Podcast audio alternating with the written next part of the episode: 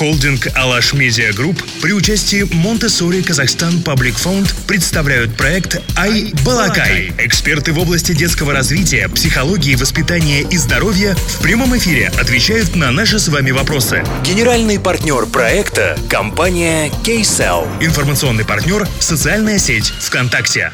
Наверняка каждый родитель хотя бы раз задавался вопросом, как приучить ребенка к самостоятельности, особенно если эта самостоятельность касается весьма деликатной темы как делать самостоятельно домашнюю работу, как учиться самостоятельно, как вообще в целом любить заниматься уроками. Вот об этом хотелось бы в преддверии нового учебного года поговорить в нашем проекте «Айбалакай». Наш сегодняшний спикер уже постоянный эксперт проекта. Это доктор психологии, российский эксперт по развитию эмоционального интеллекта, автор книг, преподаватель МГИМО и МИП. Это сооснователь проекта развития навыков Soft Skills, а, проекта Skillfolia Виктория Шиманская. В последние годы практика педагогов показывает, что число детей, не стремящихся учиться, и уж тем более учиться самостоятельно, к сожалению, растет. И я сама являюсь мамой, и я вижу, что приходится ухищряться, приходится придумывать какие-то целые концепции. Иногда, к сожалению, возможно даже идти на какие-то сделки для того, чтобы ребенок получал знания. И тезисы о том, что это тебе пригодится, тебе завтра придется работать, зарабатывать на жизнь, но абсолютно это э, не самые убедительные аргументы что происходит с нашими детьми, почему мы вообще сейчас об этом говорим как о какой-то вот такой сложной проблеме желание у детей учиться в том формате формального образования действительно снижается. И очень сложная ситуация родители, и на самом деле педагоги, которые еще очень помнят э, свое детство, свое обучение. И с точки зрения педагогов, например, э, очень сталкиваются они с ситуацией, потому что раньше, если педагог выходил перед классом, он был у доски, он начинал говорить, то дети автоматически должны были его слушать. Сейчас этого не происходит. Сейчас э, не дается авторитет педагогу просто самим фактом того, что это педагог. Этот авторитет теперь необходимо завоевывать. А у детей развито хорошо критическое мышление. И, кстати, это хорошая новость, но это очень сложно для тех же педагогов. И поэтому каждый раз, когда педагог выходит, общается с детьми онлайн или офлайн, он всегда думает о том, а чем действительно будет интересен его урок, а в чем реальная польза, причем как для всех ребят, так и для каждого ребенка в отдельности. И это новая реальность обучения. Ну а для родителей, конечно же, они тоже помнят, ну как учиться, а еще же оценки, это важно. Очень многие родители находятся, ну, знаете, в неком таком стереотипе, а, что если будут хорошие оценки, то в жизни все будет хорошо. Но дело в том, что это не совсем так. И дети это тоже чувствуют. И они понимают, что да, конечно, оценки важны, но даже сами родители понимают, что многие те люди, которые получали только пятерки, далеко не все действительно хорошо устроились в жизни. А есть даже альтернативные ситуации, которые вроде бы не очень хорошо учился, а вот прекрасно развивается. Поэтому вот именно как работать с этой реальностью, как заинтересовывать детей, как обращать внимание на их таланты и на их индивидуальность, это теперь задача и родителей, и педагогов. Сейчас мы снова вынуждены говорить, что да, мы будем учиться первую, возможно, вторую четверть в Казахстане в дистанционном режиме, а это значит, родителям вновь нужно будет совмещать и роль родителя, и педагога, и тьютера. Кстати, а, этот, наверное, термин более подходил бы современным педагогам. Кто же такой тьютер? Давайте тоже объясним. Но опять-таки, где этому научиться? Например, быть предметником, да, там, и преподавать физику, неважно, там, в седьмом или восьмом классе, это действительно, наверное, давно не каждому родителю. А вот стать тьютором действительно может каждый родитель. И каждый педагог вне зависимости от того, преподает он английский, э, математику или биологию, или любые другие направления. Кто же такой тьютер? Его фокус как раз не на оценке, его фокус на э, индивидуальность и таланты ребенка.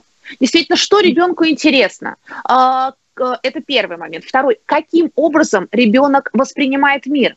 Вы знаете, это, ну, это не просто философский момент, это абсолютно практикоориентированный момент. Есть дети, которым очень важно показать схемы, логику, причинно-следственные связи. И не только в математике, а и в той же литературе.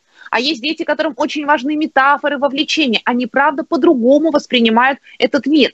И поэтому очень, ну, я думаю, что все родители сталкиваются с тем, что есть детки более визуальные или более кинестетические, и детям кинестетикам, конечно, сейчас вообще очень сложно в формате дистанционном. И вот эти все составляющие формируют индивидуальную способность ребенка воспринимать образовательный контент. Но если мы отвечаем на вопрос про интересы, про таланты ребенка, начинаем смотреть через них и понимаем, каким образом ребенок воспринимает образовательный, в том числе контент, хотя и вообще реальность в целом, с точки зрения его скорости, с точки зрения его способов восприятия информации, то действительно образовательный процесс становится для него интересным, он действительно становится для него источником собственного развития и познания мира. Но для этого требуется перестройка сознания родителя и, тю, э, и педагога в сознание тьютера. Я нередко лично сталкиваюсь с таким э, суждением, как мне скучно, мне неинтересно, и вообще просто я не хочу учиться, и, казалось бы, для этого нет объективных поводов, потому что и тьютеры, и родители, и огромное количество интересных людей готовы этому ребенку создавать контент и в этом помогать. Вот что это за такая депрессия какая-то, вот, и как с этим-то работать? Задайте очень интересный вопрос. Я, кстати, думаю, что и родителям будет интересно самим на него ответить. Представьте, вот представьте, Махабад, что вы встретили двойника, вот такую же прекрасную, умную Махабат. Вот что вы вместе с этим двойником будете делать? И вы знаете, это очень интересный вопрос, согласитесь.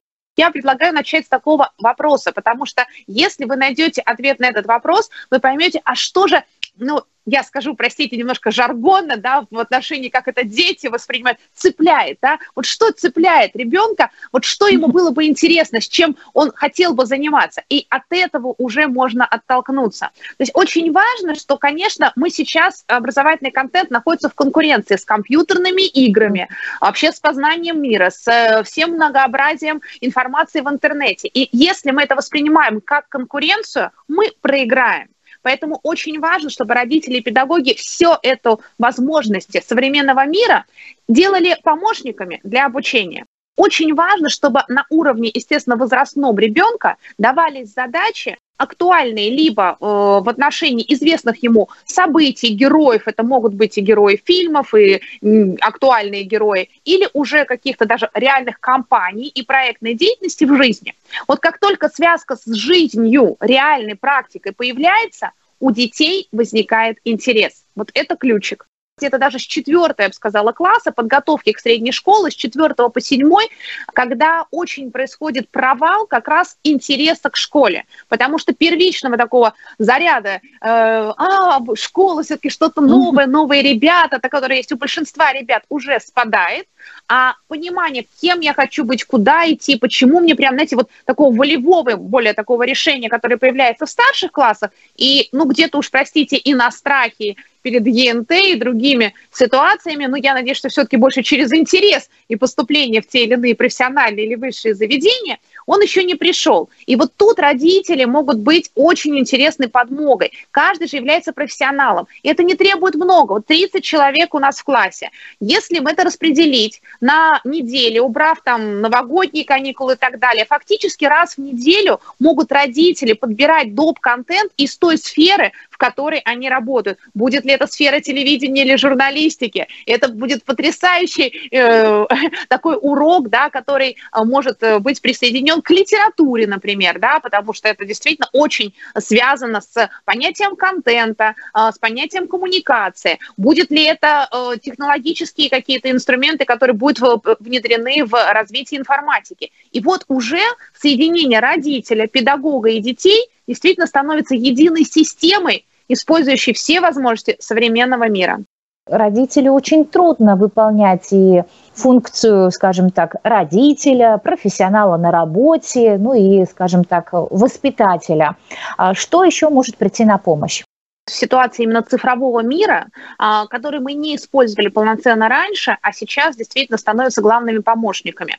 Это причем как в компаниях работах, я имею в виду ну, в, а, для организаций, да, так угу. и в образовательном процессе. Это ситуация мини-групп, когда объединяют ребят буквально в группы там по 5, 4, 5 человек. Вот. Mm-hmm. И таким образом, действительно, причем объединение этих, в эти группы может быть действительно с точки зрения интересов.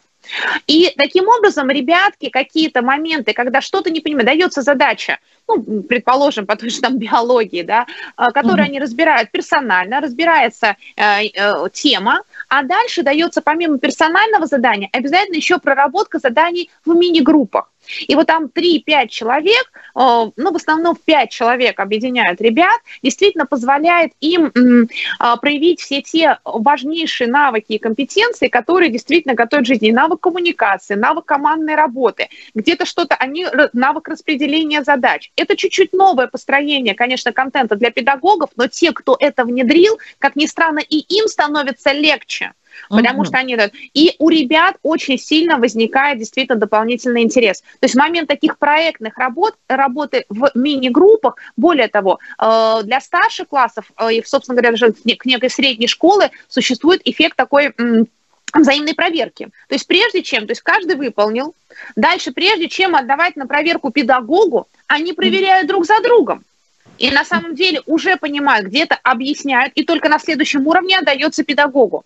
Это чуть-чуть меняет нашу концепцию. Как же у одного должна быть тройка, у другого пятерка? Но мы же делаем наше обучение не ради оценок. И, может быть, ситуация вот этой вот а, пандемии действительно нас помогает научить, что не ради галочки мы обучаем наших детей, а ради действительно того, чтобы дать им знания. Поэтому вот умение объединять в мини-группы – как, на, ну, как и в компании, как в бизнесе, так и в образовании действительно очень здорово помогает. Второе, про что нам нужно помнить, мотивация всегда изнутри. До тех пор, пока мы будем думать, что я извне могу чем-то конфеткой, там, пряником или кнутом да, замотивировать э, ребенка, истинной мотивации не возникнет. То есть, да, это требует э, чуть большего внимания к интересам, э, к его талантам, но здесь надо отбросить родителям свои страхи. Может быть, действительно по а, физике и химии у него будет интерес, или наоборот, в математике и в информатике у него будет интерес, а физика где-нибудь останется на троечку. Вот если мы готовы принять эту историю, то мы не будем в состоянии постоянного напряжения, требования по всем параметрам предметов от ребенка, где-то выдохнем, но там, где будет настоящий интерес, они будут проявляться. А там он выдержит там на 3-4, то есть некий гигиенический уровень как раз за счет вот тех мини-групп, про которые я проговорила. Вот такой вот баланс двух инструментов действительно является ключевыми помощниками. Существуют, опять-таки, такие прогнозы, что современное высшее образование вот со своей 4-5-годичной программой в ближайшем будущем сократится до 5 месяцев. А это значит... А что это, кстати, значит? Скажите, как психолог действительно очень важно научиться выстраивать индивидуальную траекторию развития. То есть я как пазл Лего, да, который любят собирать все дети на определенном этапе, буду собирать, но только не всегда по инструкции, а создавать самому или при помощи того же тьютера или наставника. Да? То есть я понимаю некую долгосрочную цель, куда я хочу развиваться. Я хочу развиваться в области там, digital, там, не знаю, маркетинга, программирования, или в, в ситуацию педагогическую, или во врачебную среду, или предпринимательскую. То есть я понимаю, дальше у меня должно быть набор каких компетенций, то, что называется hard skills, каких конкретно инструментария. Что такое инструментарий? Я умею делать программы, там, презентации в PowerPoint, или я владею э, какой, там, э, языком программирования Python и так далее. То есть это конкретный абсолютно инструментарий, который я как пазл собираю, для того, чтобы двигаться туда. Дальше в целом действительно есть э, освоение, ну, в среднем от 5 месяцев можно определенный набор инструментов, который даст проверку. Во-первых, это э, становится гораздо более комфортно не с ситуации, что да, я освоил, но я понял, что, ну, например, кодить все-таки не мое, хочу больше к людям, да, больше направлений. Но, тем не менее, знание этого языка программирования, оно у меня остается в коллекции. Но это не значит, что я пять лет где-то отучился, предположим, не знаю, на юриста или на что-то, и потом понял, вообще не мое, мне это не нравится. И вот тут все сначала, надо заново, а вообще там осваивать другие компетенции. То есть действительно эти компетенции позволяют нам собирать э, такой пазл э, своего развития, и возникают, как мне кажется, на самом деле потрясающие возможности. Я хочу вас поблагодарить за то, что вы сегодня уделили время и смогли вместе с нами а, порассуждать, а, поделиться знаниями, ну и, собственно говоря, настроить всех ребят к новому учебному году, а родителей настроить а, к тому, что мы с вами уже как супермены и супермамы и суперпапы в новой реальности осваиваем совершенно новые профессии. Все выпуски проекта «Айбалакай» смотрите в 20.00 в прямом эфире во Вконтакте tenvinews.kz каждый четверг и воскресенье.